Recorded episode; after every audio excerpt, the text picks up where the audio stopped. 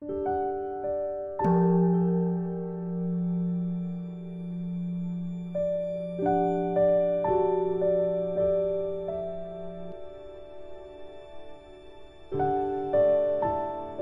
家好，很高兴到了我们一起学习广论的时间了。前面呢，我们学完了九柱心，今天呢，我们要学习六种力。请大家翻开广论三百七十七页倒数第四行，广论校订本是九十四页第二行。准备好了，可以跟我一起看原文。在看之前，我问你们一个问题，就说如果有一个人问你说：“哎，修成这九柱心要六种力量。”你觉得你能想起几种？就是不看广论原文，政治力应该能想起来，对吧？你们能说几种？但是呢，有几个力一定会被漏下。好，我们现在看原文。第二，由六力成比之法，力有六种：一听闻力，二思维力，三。意念力，四政治力，五精进力，六串习力。对一下，你们能就是在不看书的状态下，也从来没有预习的状态下，能猜到几种力？说此等呢，能成合心之理者，由听闻力成内住心，以。为随顺从他所闻与所缘境助心教授，仅是呢最初寄于所缘，非自数思数修习故。说以六种力修成九种心的道理是什么道理呢？就先看看哪六种，哪六种力呢？就是听闻力、思维力、意念力、政治力、经济力、串习力。然后透过六种力能修成。这个九种心的道理是什么呢？就透过听闻力修成了内住心。因为呢，呃，是仅仅依循着就是从他人就从善知识所听闻，然后就是内心安住于所缘的这个教授，而仅仅在最初的时候就安住于所缘，他并不是呢进行了反复的思维啊、串习啊，不是这样的。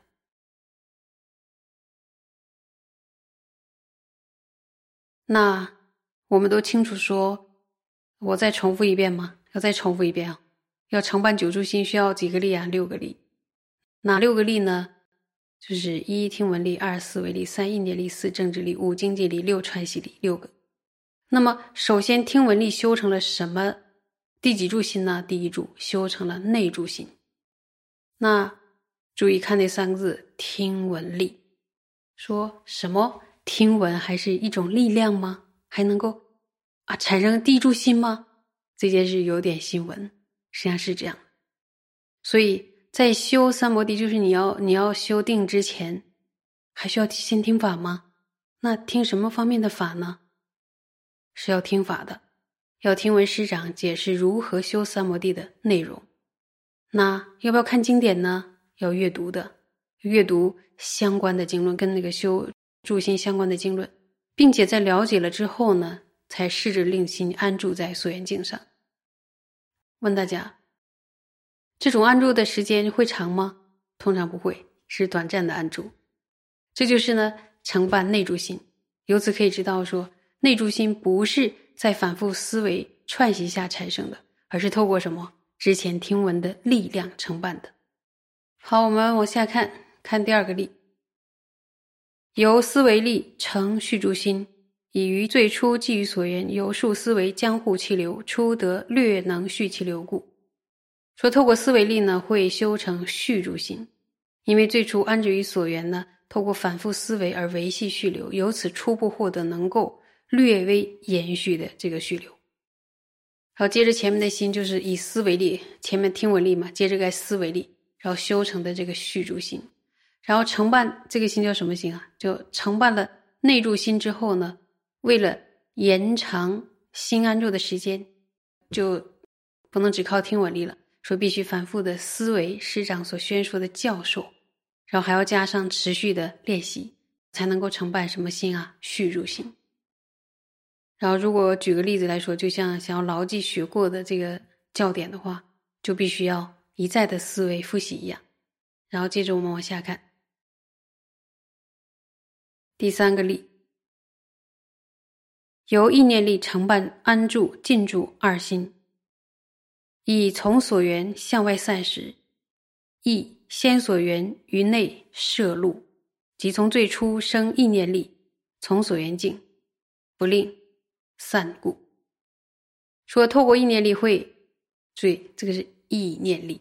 透过意念力呢，会修成安住、安住心和什么和静住心是两种心。因为呢，从所缘散逸而导致散漫的时候呢，怎么办呢？要意念，然后原先的所缘开始向内收摄，然后以及呢，还有最初就发起的正念的力量，而避免。从所缘，就是又散掉了。那么这个呢，就是说这个意念力呢，修成两种心，就是安住和静住心。在安住心的阶段呢，当心散乱，然后心散乱离开我们的所缘境的时候呢，就能够即可发现，并且透过呢正念，要把他的这个心像马拉马一样把它拉回来，然后让内心呢再次的安住在所缘境上。然后修到了静住心的阶段呢，能够一开始呢，就升起有力的正念来摄持自心，让心在过程之中呢，不会因为散乱而失去所缘境。我们呢再往下看，看原文，由正知力承办调顺寂静二心，以由正知了知寻思。随烦恼相流散过患，见为过患，令于彼二不流散故。说透过正智力会修成调顺心和寂静心两者，因为呢，以正知了知了流散于寻思与随烦恼的相状的过患之后呢，就把它视之为过患了。因为这个原因呢，就心就不会流散于这二者了。所以呢，以政治力修成了这个调顺和极静两种心的，并且透过政治来检查我们的内心，检查到呢，说察觉内心随着寻思啊，还有以及随烦恼的流散哇所带来的这些东西，真的是充满过患。然后呢，透过这样的一个实践呢，就把这种状况真的就是。体验到了是修三摩地的时候这种过失，知道了之后呢，就是让内心不要被那些对境所吸引，知道这东西不好就远离。那我们再往下看，这是到什么力了？到精进力，由精进力承办最极极静，专注一境二心，以虽略生寻思及随烦恼，一起功用断灭。而不忍受，由此因缘，其沉调等不能障碍妙三摩地，能成相续所生三摩地故。这个力叫精进力，说透过精进力呢，就会修成最极极静与专注一境的这两种心。因为呢，即使稍微出现一点寻思与随烦恼，也能以勤奋断除呢，不接纳它，也不忍受它。那么这么做会导致什么结果呢？因为由于这么做，那个沉掉还没有办法障碍妙三摩地呢，是没有办法了。所以呢，它就不能够中断等持，所以就能够持续持续的升起等持。所以呢，这个经济里有没有注意到，它修成了哪两种心啊？极静、最极静及专注一静两种心。那么在最极极静的阶段呢，由于正念与正知的力量已经达到了一个很圆满炽盛的状态，所以心呢，它不太容易被沉掉所干扰。纵使呢很短暂的升起了细微的杂念或者随烦恼，然后也能用非常精进的力道来把它断除掉，就好像一个很有力的一个宝剑一样，把那个微品就切割掉了。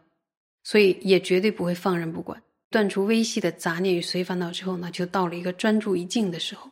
就只要稍稍稍的提起来，在过程中就不会被沉掉所障碍，而并且能随心所欲的安住在所缘境。这个时候呢，就是说一提就提的很猛。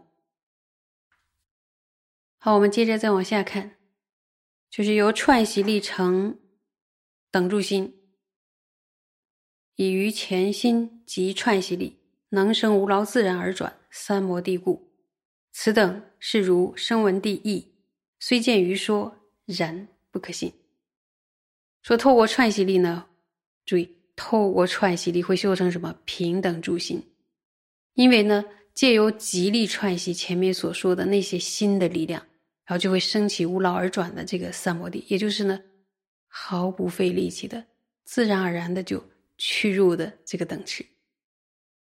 宗大师说，上面的内涵呢是如实的按照声闻力的原意而说的，所以虽然见到其他的说法，但是其他的说法是不可凭信的。就是大师就让我们照着这样就可以了。有没有发现这个等住心呢？它是以。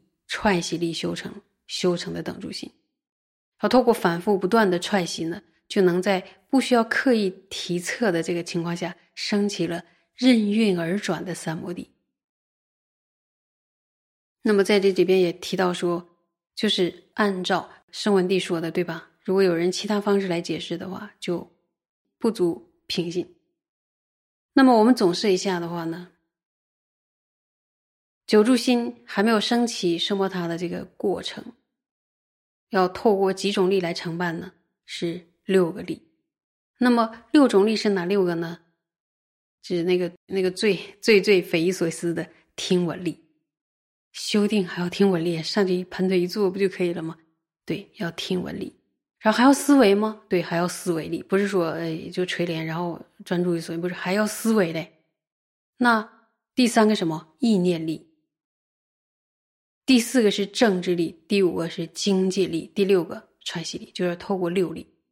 那么，透过听闻力承办第几柱心啊？承办第一个内柱心。那透过思维力承办第二柱续柱心。透过意念力承办几个心？承办两个，对吧？承办第三个安住心和第四个进住心。而透过政治力来承办第五个调顺心和第六个寂静心。而透过经济力承办。第七个最极寂静和第八个专注一境，最后一个呢是透过串习力来承办第九柱，就是等住性。有没有很高兴听到此处？然后要好好的发愿，然后积聚资粮，说：“哎呀，我何时能够修成？就是如。”广论中所说的这个九住心呢，还有具这个六力呢，所以说一定要广积资粮，然后忏悔业障，以后能够达成，能够修这样的一个顺缘，我们就能够升起了。所以有这样的教授在，然后清净的教授在，如果有相应的这样的一个一个发心，然后去积聚资粮，为什么此生我们不能不能修呢？所以要好的发愿，积聚资粮。谢谢大家。